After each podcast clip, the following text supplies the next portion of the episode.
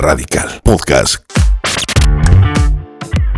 De si cuando yo parta de este mundo, ¿qué se va a decir de mí? ¿no? Como dices tú, ¿y cómo voy a administrar mi muerte? Porque la muerte se administra, Luis. ¿Cómo es eso, Gabriela? Claro que se A ver, a ver, explícame, eso está interesante. ¿Cómo Desde que administramos la tú muerte? eliges tu pareja, tu trabajo, tú estás eligiendo si vas a ser feliz y al momento de tus últimos días, de tu final, vas a decir, me fue súper chingón.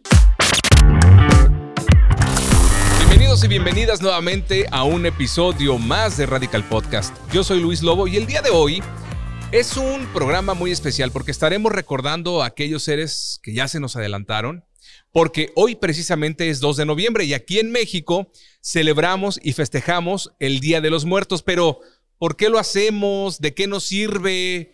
Eh, ¿Nos consuela? ¿No nos consuela? ¿Nos hace que nos duela más o no? Lo estaremos platicando con una experta en el tema. Por eso le doy la bienvenida a este episodio a nuestra amiga ya de la familia radical. Está con nosotros la psicóloga Gabriela Hurtado Sinowi. ¿Cómo estás, Gabriela? Muy bien, muchas gracias por darme la bienvenida, gracias por recibirme, gracias por invitarme y sobre todo por darme la oportunidad de compartir estos temas tan mexicanos, ¿no? tan nuestros, que son parte de nosotros y que yo creo que no hay ah, una familia mexicana que de alguna manera no tenga algo previsto para estas fechas tan especiales. Por lo menos una calaverita de azúcar está puesto, ¿verdad? Sobre la mesa de, de cualquier familia mexicana. Una veladora. Una veladora. Algunas personas que ya el domingo ya le fueron a dar su vueltita, Sí, ¿verdad? cierto. a su difunto. Son estos, estos meses, ¿no? Eh, que son parte de nuestro calendario anual y que, como bien dices,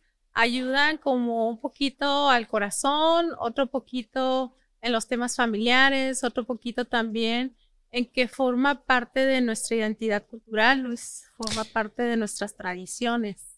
Vamos a ir desmenuzando el tema, la tradición y un poquito a- eh, aprovechándote pues tú como, como psicóloga además. Déjenme platicarles nada más a toda la familia radical quién es, quién es Gabriela Hurtado, pues es licenciada en psicología, pero también, por ejemplo, es ella experta en planeación de programas en dirección y gestión educativa, o sea, tiene también este amplio conocimiento en temas de, de docencia y de educación, pero también tiene eh, maestría en educación y maestría en tanatología, y es por eso que hoy estaremos platicando es. con ella de, de este tema. Además, socio fundadora y vicepresidente de la asociación Ensenada Lazos que Unen.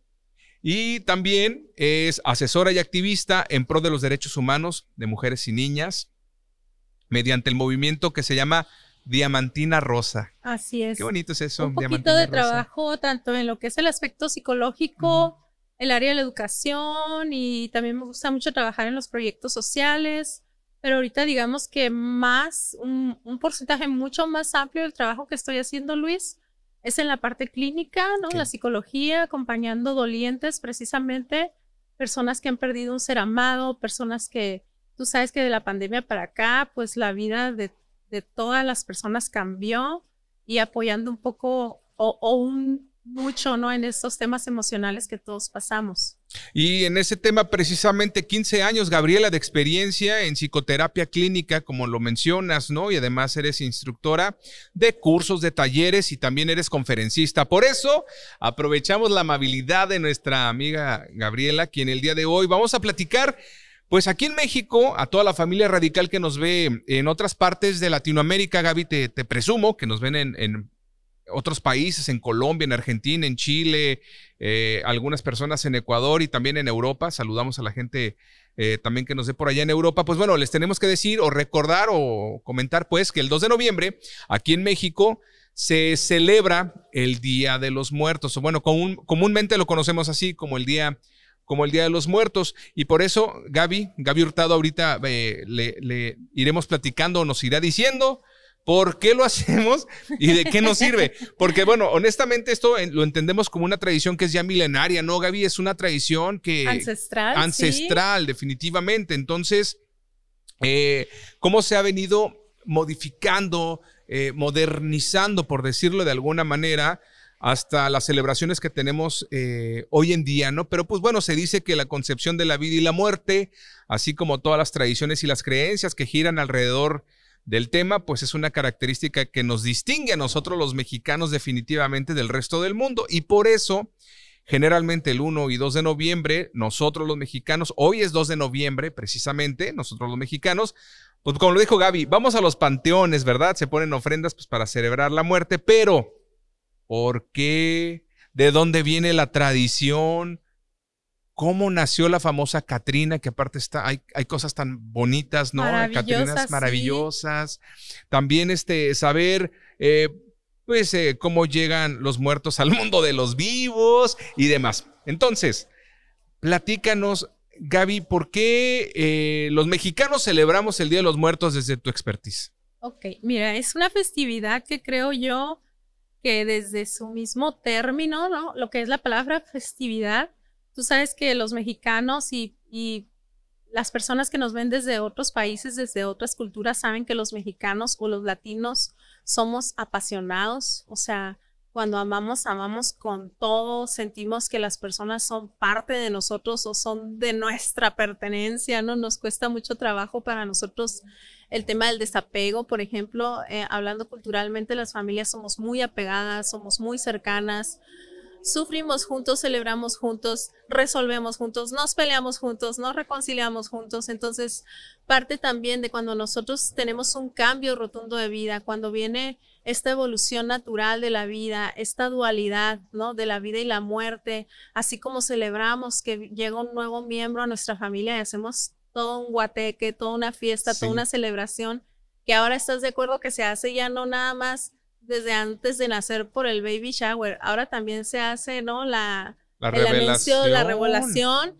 Entonces, así somos, o sea, somos muy adentrados a las experiencias familiares y lo que, y lo que es de uno es de todos, ¿no? Entonces, cuando llega esta parte en donde nosotros eh, sufrimos, padecemos la ausencia de alguien que forma parte, digamos, de nuestra manada, de nuestro grupo, de nuestra, de nuestra red familiar, lo hacemos igual, lo hacemos en comunidad. Ok. Entonces, por eso los mexicanos hemos ido poco a poco encontrando, ¿no? Y descubriendo de qué manera yo puedo representar el amor que le sigo teniendo a esta persona, de qué manera puedo representar el respeto que le tengo, de qué forma puedo representar que aún le recuerdo, de qué forma a lo mejor yo puedo darme un momento en el año para estar con esta persona, ¿sabes? Para sentir que esta persona viene y está conmigo. Fíjate cómo nos agendamos, ¿no?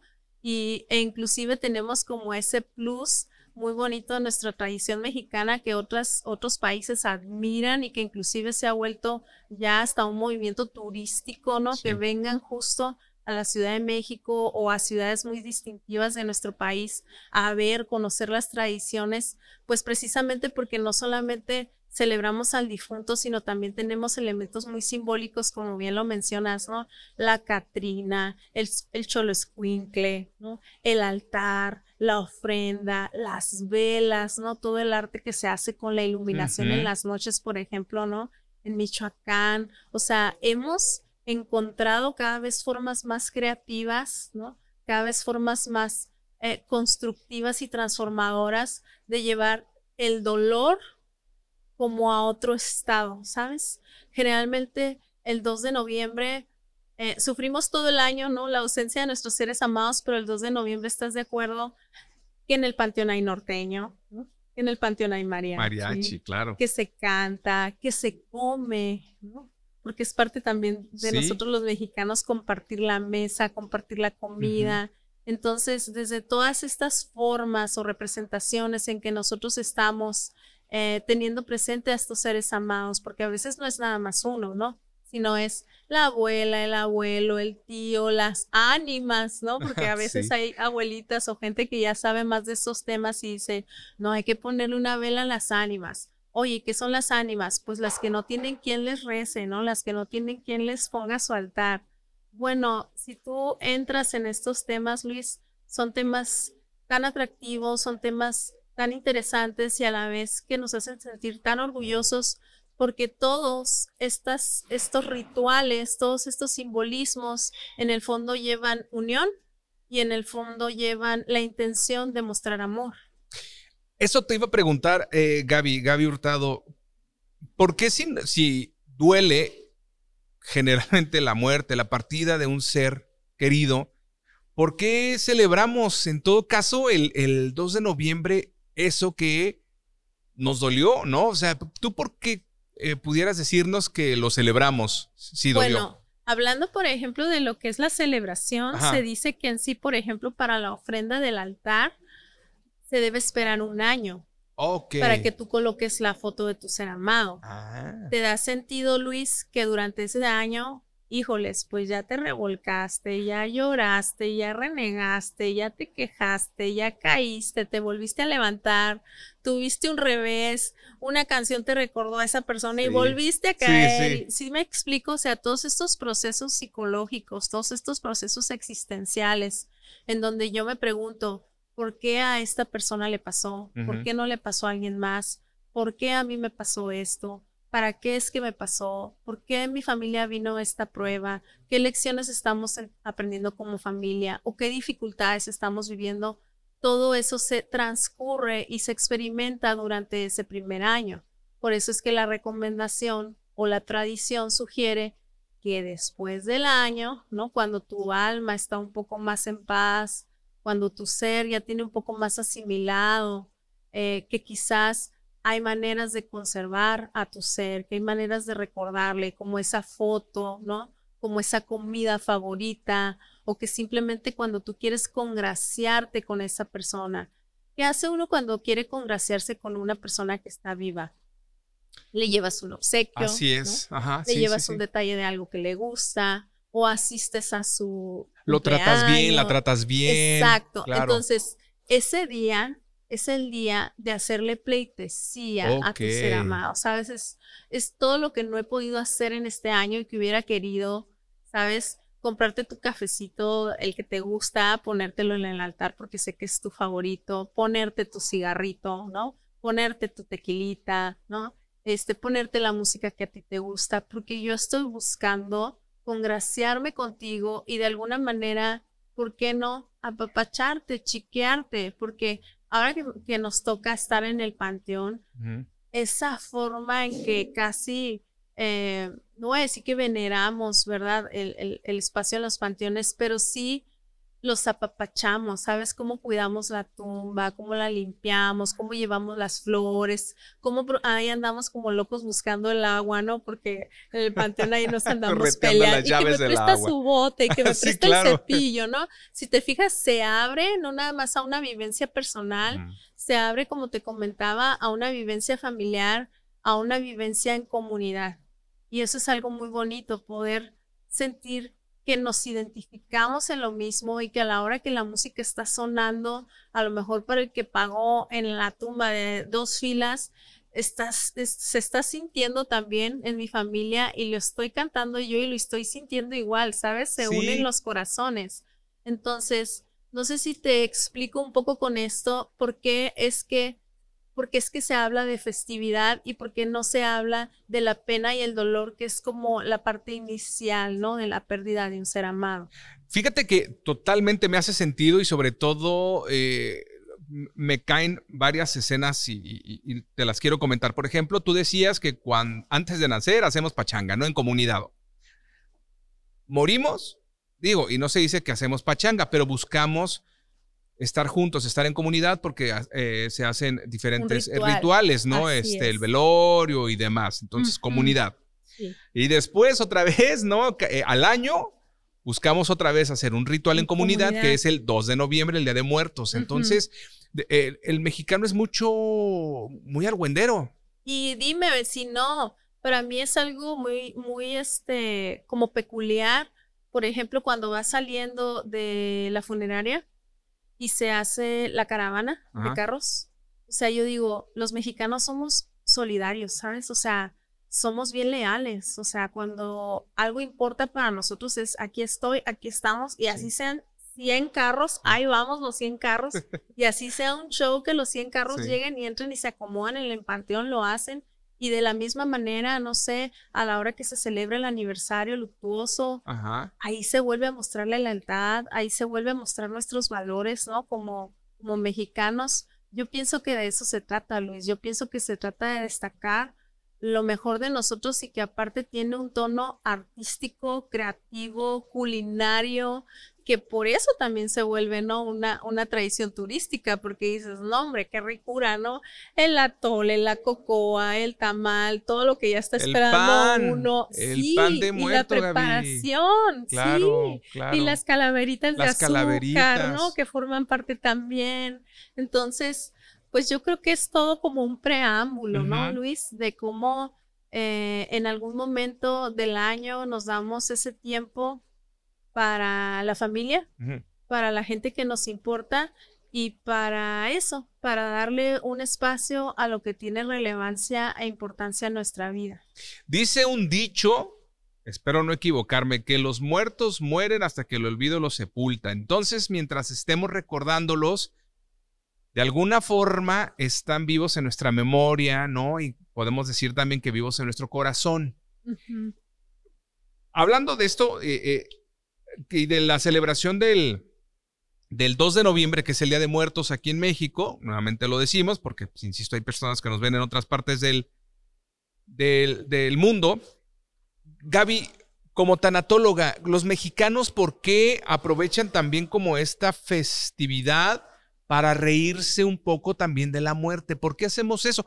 Incluso en otras partes eso es mal visto, ¿no? Es ¿qué les pasa a los mexicanos? O sea, ¿verdad? O sea, ¿qué anda con estos? ¿Cómo que están haciendo pachanga de, de, de, Pero ¿cómo le dan al niño una calaverita y la hacen bailar, no? Dicen, o cómo es que toca la guitarra a un lado de la tumba, ¿no? Correcto. O sea, como, como tanatóloga, ¿qué nos puede decir? ¿Por qué el mexicano se ríe de la muerte? Es, muy curioso porque hablando ya profundamente de lo que es la, la parte psicológica, la psique del mexicano, no es que se burle de la muerte, no es que no le dé seriedad o profundidad a, a la existencia del ser humano, al por qué venimos, nuestra misión, por qué partimos, qué es lo que legamos en el mundo. No es que no seamos serios, Luis, ¿estás de acuerdo? Sí. El, tema es que parte de nuestras habilidades de resiliencia, que es la fortaleza ante la adversidad, es reírnos. Ok. Es el sentido del humor. Ok. O sea, tragedia más tiempo. Cuando nosotros decimos, ¿no? El hambre me tumba y el orgullo me levanta. Sí, ¿no? es una frase mexicana. Es como tenemos esa cualidad y esa historia en donde hemos sufrido, ¿no? En donde nos han pasado cosas realmente adversas y sin embargo el humor, el sentido del humor y el arte forma un, parte de una manera de sanar. Ok. Es como nosotros de alguna manera le damos como un giro a esta historia. Entonces pensamos, en lugar de decir, ay, me voy a morir, algún día me voy a morir, ¿no? Decimos, ay, ya va a venir la Catrina, ¿no? Y hasta la hacemos comadre. Va a colgar los tenis. Sí, entonces decimos, vamos a hacerle un poema y vamos a hacerle una broma, ¿sabes? Porque, porque somos así, porque no es que neguemos la adversidad, sino que nos reímos un poco con ella porque sabemos que es parte de la vida porque sabemos que es parte de nuestra historia batallar, caernos, rasparnos, levantarnos y después reírnos. ¿Te acuerdas cuando te caíste? o sea, es parte de nuestra de nuestras eh, habilidades, también es parte de nuestras fortalezas, ¿verdad? Y esta eh, forma, ¿no? En que nosotros representamos ya por medio de, del arte, por ejemplo, de las flores, de cempasúchil, del altar, de qué tanto esmero le vamos a poner. Uy, no, habla como de qué, qué tanto yo le me pongo las pilas por mi familia, por mi familiar, y después se vuelve también una manera como de lucir, ¿sabes? Es una cuestión muy bonita como cuando, no sé, como cuando tú miras un vestido eh, tradicional mexicano y dices, qué hermosura, qué belleza. Bueno, así se vuelve también, ¿no? Este arte que hacemos acerca de la muerte toda proporción guardada, Gaby, es como unos 15 años, ¿no? En donde echas la casa por la ventana. Exacto. ¿No? Y, llega el Día de Muertos y es. Igual. Vamos a hacer una ofrenda de desde lo pequeño hasta lo grande, ¿no? Pero siempre lleva corazón, ¿no? Hay personas que dicen, yo hago uno chiquitito en mi casa o yo siempre tengo un altar y no necesito que sea de muertos, pero siempre tengo su veladora, su fotito y siempre le rezo, ¿no? O sea, cada quien obviamente desde sus posibilidades, pero sí hay alrededor de 50 grupos indígenas, Luis, en nuestro país que representan millones de personas y de esas 50 eh, comunidades o agrupaciones, cada una de ellas tiene sus formas muy peculiares de honrar y de hacer sus rituales. Algunos lo hacen con danza, otros lo hacen con teatro, otros lo hacen eh, con la llorona, ¿no? Con leyendas y otros lo hacen con los altares. Entonces, pues cada quien tiene como su forma de representar acorde a la zona del país. Nosotros que somos norteños,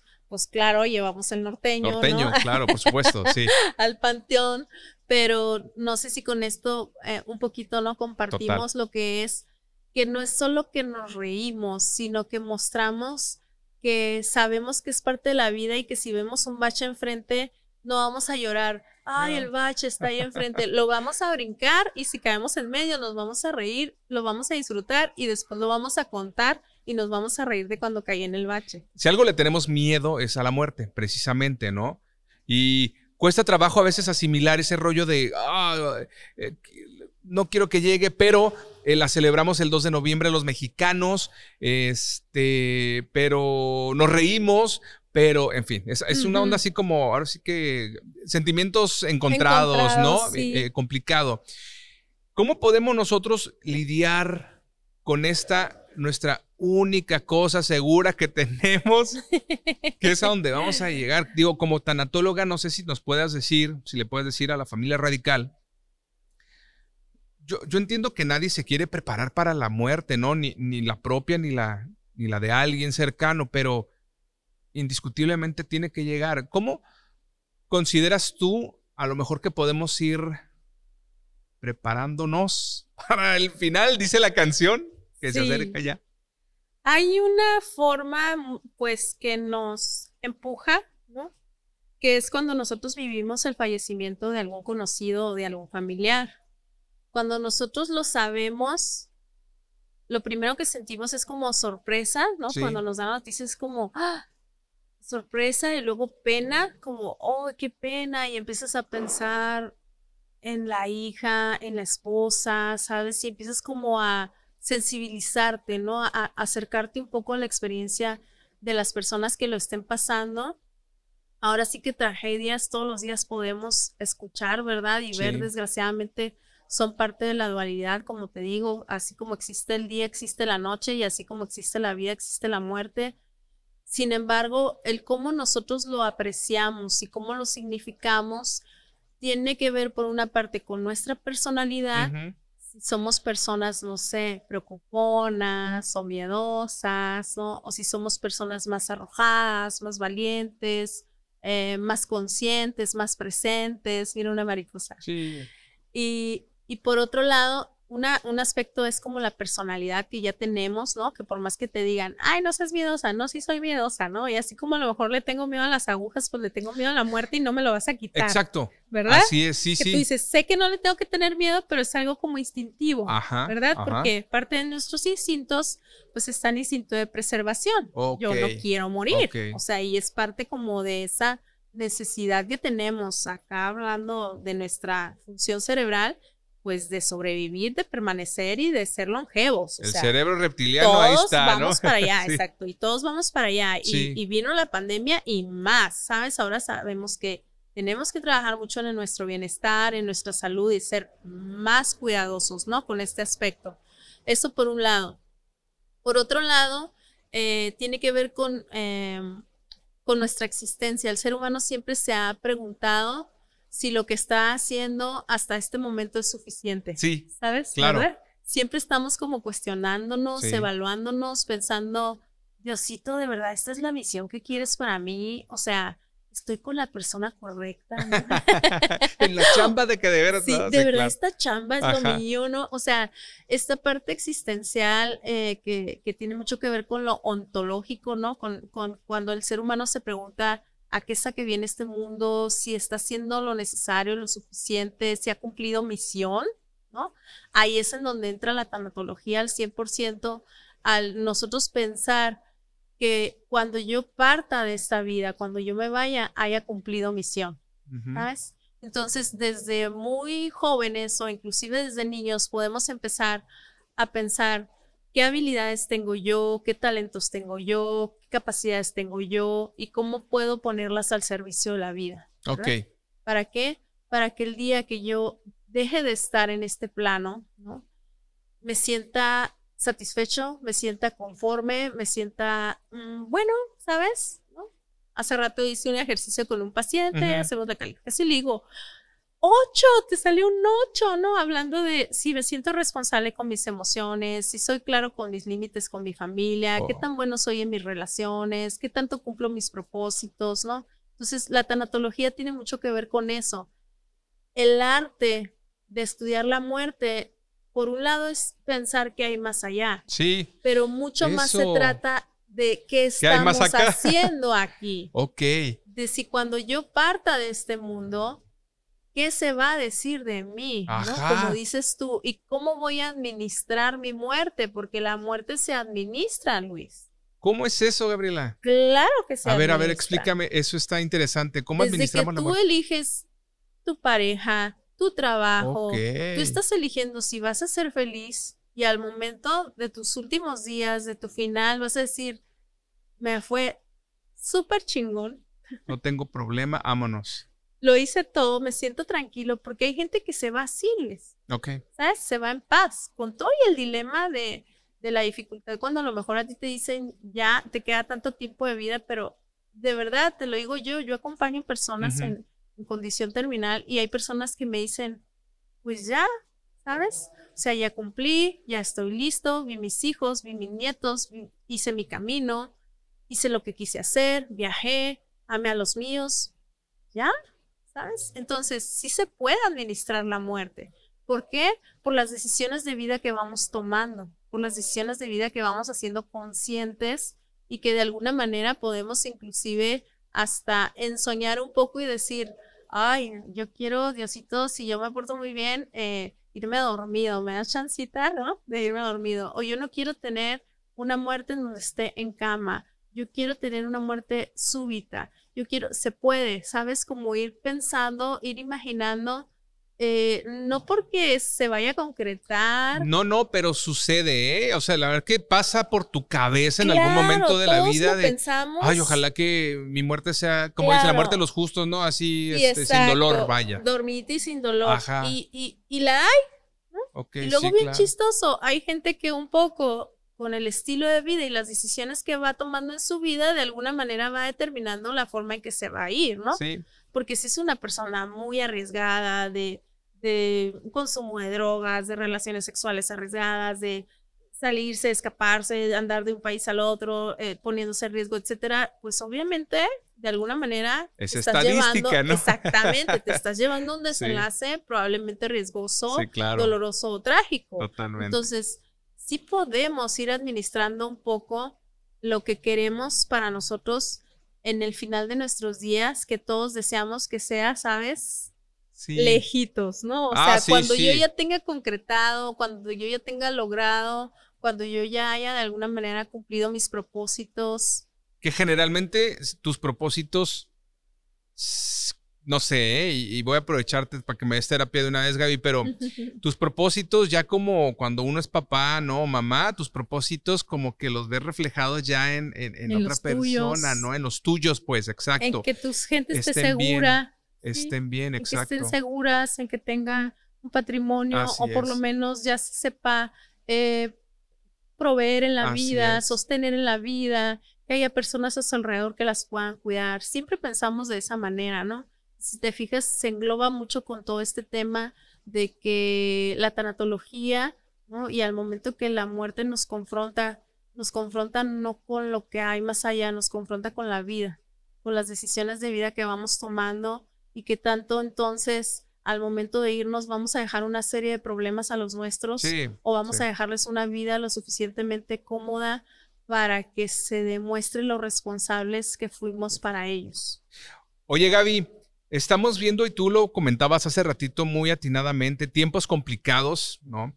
Eh, desafortunadamente en otra parte del mundo hay guerras, ¿no? Tenemos guerras, hay muerte. Entonces, eh, recientemente, ¿no? Eh, y abrazamos a la gente de Guerrero, a la gente de, Acapulco, en donde pues hubieron pérdidas por, un tema climatológico. ¿Cómo puedes en todo caso hacer como más, más llevadero o cómo podemos lidiar con eso? Al final estamos viendo muerte, ¿no? Estamos viendo la muerte. ¿Y pérdida. Este, pérdida. Exacto, pérdida, no solo muerte, tienes razón, sino pérdida. ¿Cómo para, ahora sí que la familia radical que nos ve, Gaby, que tiene niños, cómo podemos nosotros hablarles a ellos y explicarles lo que está sucediendo? Ok. Em, una forma eh, que he venido como mencionando a través de, la entrevista, ¿no? Eh, he hablado varias veces de la dualidad, ¿verdad? Eh, es muy difícil que que la vida permanezca estática. La vida es muy dinámica, ¿verdad? Tan es dinámica que, que, el bebé del que estamos hablando ahorita, del, de la revelación de género, ¿no? Ahorita me encuentro con un amigo, ¿no? Y le digo, ¿y tu, y tu niña? Y me dice, tiene 23, ¿no? O sea, la vida es súper dinámica, ¿verdad? Entonces, eh, tenemos que eh, reconocer que estamos en un mundo dinámico, que vivimos en una vida que también es muy dinámica, pero no significa que vayamos corriendo eh, deprisa sin darnos cuenta de lo que realmente es relevante, de lo que realmente es, es prioridad. A mí me gusta pensar que podemos con nuestros niños enseñarles a poner cosas por encima de las actividades que se hacen en el día, ¿sabes? Como es importante que vayas a la escuela, es importante que te prepares para el futuro, para, para que tú te valgas por ti mismo y tal, pero recuerda no tratar a nadie como si fuera menos que tú. Recuerda que si ves a un niño solito en la esquina, puedes acercarte y preguntar. Recuerda que si algún amiguito tuyo tiene un problema, pudiera ser tú en algún momento y hay que apoyar. ¿Sí me explico? O sea, lo que va por encima, que es la humanidad, lo que va por encima, que es lo que realmente permanece. ¿Sabes? Porque nosotros como humanidad permanecemos precisamente por eso. Si no, ya nos hubiéramos hecho pedazos unos a otros. Tienes toda la razón, ¿eh? Y está bien bonito esa, esa manera de, percibirlo. De verlo. Vamos a regresar un poquito al tema del Día de Muertos. Y al final de cuentas, eh, puede suceder que todavía duele, ¿no? Todavía eh, el recordar a los seres queridos es algo que duele. ¿Cómo se puede lidiar en todo caso con el dolor, Gaby? Si es que hay una fórmula mágica, pues, ¿no? Sigue estos tres sencillos pasos para lidiar con el dolor. ¿Qué podemos decir sobre, sobre eso, lidiar con el dolor a propósito del Día de Muertos? De estos temas de pérdida, como bien comentábamos ahorita, ¿no? Podemos perder a una persona, podemos perder nuestra salud, podemos perder económicamente, podemos perder como en un desastre natural cosas materiales o que te roban el carro o bueno, hay muchas formas, ¿no? De, de vivir pérdida en nuestra vida. Obviamente a la magnitud de aquello que perdemos va a ser el impacto que nosotros vamos a vivir. O sea, si perdí 10 pesos que yo sabía que traía por ahí, o sea, no voy a vivir un duelo de un año, ¿verdad? Voy a, procesarlo, integrarlo y muy rápidamente eh, asimilarlo, ¿verdad?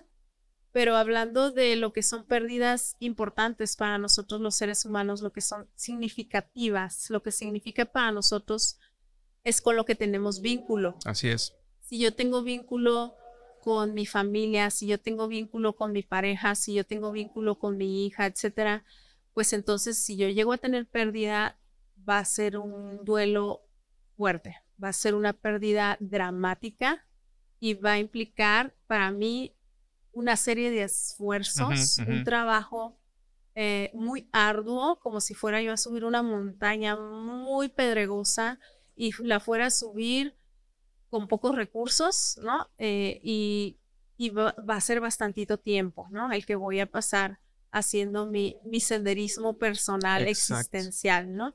Entonces, hablando de las teorías, Luis, no existe una sola como que todavía digan, esta es la, la buena, ¿no? O sea, hay muchos autores que han venido estudiando las pérdidas y cómo transcurrirlas y cómo superarlas. Lo que sí te puedo decir que hay una generalidad, ¿no? En el que se nos dice que hay una etapa de shock que es muy biológica, que es las primeras ocho semanas en que nosotros perdemos un ser amado, que son alrededor de dos meses en que andamos como zombies, no queremos comer, no podemos dormir, ya nos enfermamos de colitis, de gastritis, se nos sube la presión, se nos baja la presión, se no, si me explico, es muy biológica. Eso es shock. Esa es la etapa de shock y es una etapa muy biológica que forma parte del proceso natural, porque el cerebro está como, está en shock Dice, ¿cómo yo voy a vivir sin esta persona con quien yo me vinculaba? Es parte de mí. Y como los mexicanos somos muy apegados, haz de cuenta que nos arrancaran un miembro o nos hubieran operado y nos hubieran quitado un órgano y nos estamos adaptando a ese proceso. Así, tal cual. Y hablo muy especialmente de los mexicanos porque en México hay mucha más teoría que en otros países precisamente porque nuestra cultura lo sufre mucho. Ok. Entonces, Está la fase eh, de shock, ¿no? Que es la biológica, en donde, ¿qué es lo que vamos a hacer? Cuidarnos mucho, tenernos mucha paciencia, tenernos mucha compasión y de ser posible rodearnos lo más posible de lo que se llama red de apoyo. La mamá, la amiga, el amigo, los hermanos, la familia presente, ¿no? Este, o que se viene a vivir el papá para acá, aunque, o los hijos con la mamá, aunque la mamá y el papá ya vivían solos, ¿no? ¿Por qué? Porque hay que hacer red, porque hay que hacer contención y porque hay que estar listos para las respuestas biológicas que vamos a tener, ¿no? Sobre todo, no es lo mismo tener una pérdida para la que a lo mejor ya estabas preparado porque ya desde años venía la persona padeciendo una enfermedad a tener una pérdida repentina, súbita, ¿verdad? Entonces eso también tiene mucho que ver con los factores, cómo se vive pero son tres etapas. La primera es esta biológica, la segunda se llama fase aguda, porque es como cuando llegas a la cima de la montaña, pero llegas solo, sin ropa, con hambre, cansado, agotado. ¿Por qué estás cansado? ¿Por qué te sientes solo? ¿Por qué te sientes tan desgastado? Porque el mundo sigue y tú tienes que funcionar. ¿Y te da coraje? O sea, si no, esas son de que ¿Por qué? ¿Por qué se sonríen? ¿Por qué? Te frustras. Así es. Te frustras porque las demás personas no están viviendo lo mismo que tú. Así es. Te pones irritable porque para empezar no duermes igual, no comes igual, no disfrutas igual, entonces tus emociones están más como, digamos, a flor de piel. Y estás muy agotado porque tienes que salir a trabajar y decir buenos días cuando a lo mejor no quieres saludar a nadie, cuando a lo mejor tienes que ir a una reunión, cuando a lo mejor no quisieras ir. Entonces todo este como forzarte, ¿no?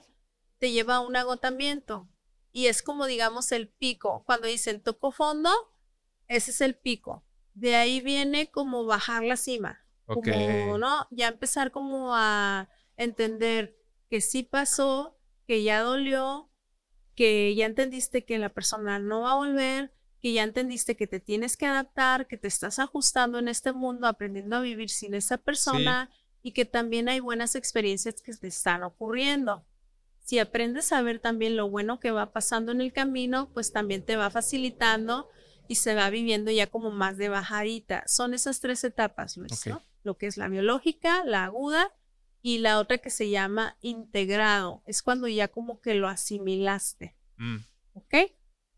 Oye, Gaby, bueno, entonces un poquito eh, con este tema que nos estás dando bastante información, muchísimas gracias de cómo lidiar con el dolor. Ha sucedido, ¿no? Desafortunadamente, cada vez conforme vas creciendo, ¿no? Eh, vas perdiendo personas cercanas y te ves pues en esta necesidad como pues de apoyar a alguien, ¿no? o de tratar de apoyar a alguien. ¿Cómo podemos hacerlo? ¿Cómo podemos apoyar a alguien que ha sufrido una una pérdida, una muerte, pues, ¿qué podemos hacer, Gaby? Y sobre todo, ¿qué podemos decir? Porque es bien complicado, ¿no? Este, ¿Qué le dices a alguien que perdió una persona, un ser querido? Pues ¿Qué nos puede decir? ¿Cómo, cómo podemos apoyar ¿Cómo a esa podemos persona? apoyar? ¿Cómo podemos apoyarnos a nosotros y cómo podemos ayudar al otro? ¿no? Porque a es. veces estoy doliendo yo y también está doliendo mi familiar, ¿verdad? Es bien complicado. De repente yo quiero hacerme el fuerte y no quiero llorar porque porque no quiero que mi mamá me vea Ajá, mal, ¿no? Y ajá. entonces se vuelve como que una conspiración y de repente todos estamos mal porque no quiero que el otro me vea mal, ¿no? Y sin embargo, es algo natural, es parte de la vida. Tenemos que también buscar nuestros espacios, ¿verdad? Para poder yo doler, ¿verdad? En mi privacidad, en mi momento. Se puede, suena un poco como curioso, ¿verdad? Pero se puede hasta programar, ¿no? Eh, como salen ahora en los memes, ¿no? Que dicen la lloradita y a trabajar. ¿no? Ajá, sí, sí, sí. mi lloradita Y salgo a trabajar, sí, claro. ¿no? Por ejemplo, las mamis dicen, no quiero que mis hijos me vean llorando, hija, pues en el baño, ¿no? A la hora que te estás bañando en la regadera, échate tu lloradita porque es sano. Sí, buscar un espacio, Gaby, sí, para, para se debe llorar. buscar un espacio para llorar, para expresar. Llorar es sano entonces. Claro que sí. Es sano porque te ayuda a liberar y también ayuda a liberar sustancias eh, como tipo toxinas Ok. al momento que salen las lágrimas y a nivel cerebral genera alivio. Ok. Entonces es muy sanador, ¿no? Cuando las personas se dan la oportunidad de volcarse y hacerlo así de manera muy liberadora, dicen, ay, descansé, me hacía falta, ¿sabes? Es parte también como de los procesos sanos de nuestro cuerpo, Ujú. por eso el cuerpo lo busca de manera natural, ¿ok? Entonces, yo ya me di mi espacio de llorar, ahora tengo que darme mi espacio de funcionar, ¿verdad? Ya salir al mundo, funcionar, no sé, dos, tres horas, cuatro horas, no te digo que tengas un día excelente, ¿verdad? Pero sí que te hagas pequeños bloques para que tú puedas ser productivo, sentirte útil sobre todo no quedarte en cama llorando todo el día porque eso nos puede llevar a una depresión. Entonces, ya lloré, ya fui útil, entonces puede venir este otro espacio, como dices Luis, de estar para los míos. Ahora voy a ir a casa de mi mamá, ahora voy a echarle la llamadita a mi hermana, ¿no? Y decirle, ¿qué onda? ¿Cómo estás? ¿Cómo vas? Ah, pues fíjate que soñé esto, me pasó aquello, iba no sé dónde y, y me pasó así, me acordé de mi papá, ¿no? Y te empiezan a contar y empiezas a compartir. A mí me gusta mucho eh, visualizarnos, ¿no? En estas vivencias, así como por secciones, ¿sabes? El no olvidarnos de nosotros mismos, no abandonarnos en nuestros procesos por querer rescatar a los demás o salvar a los demás o estar bien ante los demás, sino ser yo mismo, que sea en privado. Luego otro espacio en el que pueda yo ser funcional y Ajá. continuar en mi ritmo de vida, porque la realidad es esa, el mundo sigue, la vida sigue dando vueltas y los gastos ahí están y la dinámica de los hijos y la casa y todo sigue, ¿verdad? Entonces tenemos que aprender también un poquito como a evadir el dolor. Mucha gente en las redes habla de haz contacto, tienes que llorar, vive tus emociones, pero poco hablan de una herramienta muy útil que nosotros los psicólogos sabemos que es parte de nuestros mecanismos y que sirve y es aprender a evadir un poco, como a distanciarnos. Evadir no digo que te olvides de la situación, evadir digo, vete a caminar a la playa, ¿sabes? O sea, observa, huele, mira, ¿sabes? Vete a tomar el cafecito con tu amiga, platica, hablen de otras cosas, Ajá, ¿sabes? sí. Como para que te relajes un poco y te despejes y no todo el tiempo sea dolor. A eso es a lo que me refiero. ¿no? Con evadir. Y estar para los demás, ¿no? Tener tu tiempo también para estar con los demás o estar con los tuyos. Y entonces así ir intercalando, ¿sabes? Cuando dices, ¿qué decir? Generalmente funciona, ¿estarás de acuerdo, Luis? O yo pienso así, no sé si estarás de acuerdo, que a veces funciona más un fuerte abrazo que una frase. Sí. ¿Verdad que sí? Sí. Una, una frase trillada, ¿no? En Así muchas ocasiones. Ajá, como la vida pasa o el tiempo todo lo cubre y, y, y la verdad es que tu psique está diciendo cállate, ¿sabes? O sea, no quiero oír nada ahorita, no, porque O no tú aceptamos. Ajá. Exactamente. Como que en ese momento no estamos muy abiertos a, a consejos, ¿sabes? Porque estamos en pleno dolor. Pero si tú me das un abrazo, también algo que se recomienda y que es muy bonito es decirle algo como una memoria o algo que tú tienes muy presente de la persona que, que está ah, del difunto, ¿no? Ante el doliente principal, ¿no? Como por ejemplo, eh, mi tío era una persona súper responsable, siempre fue un hombre de familia, yo lo recuerdo siempre dándome la bendición, eh, echándome porras para que yo estudiara. Mucho de lo que yo soy es gracias a él. Ok, ok.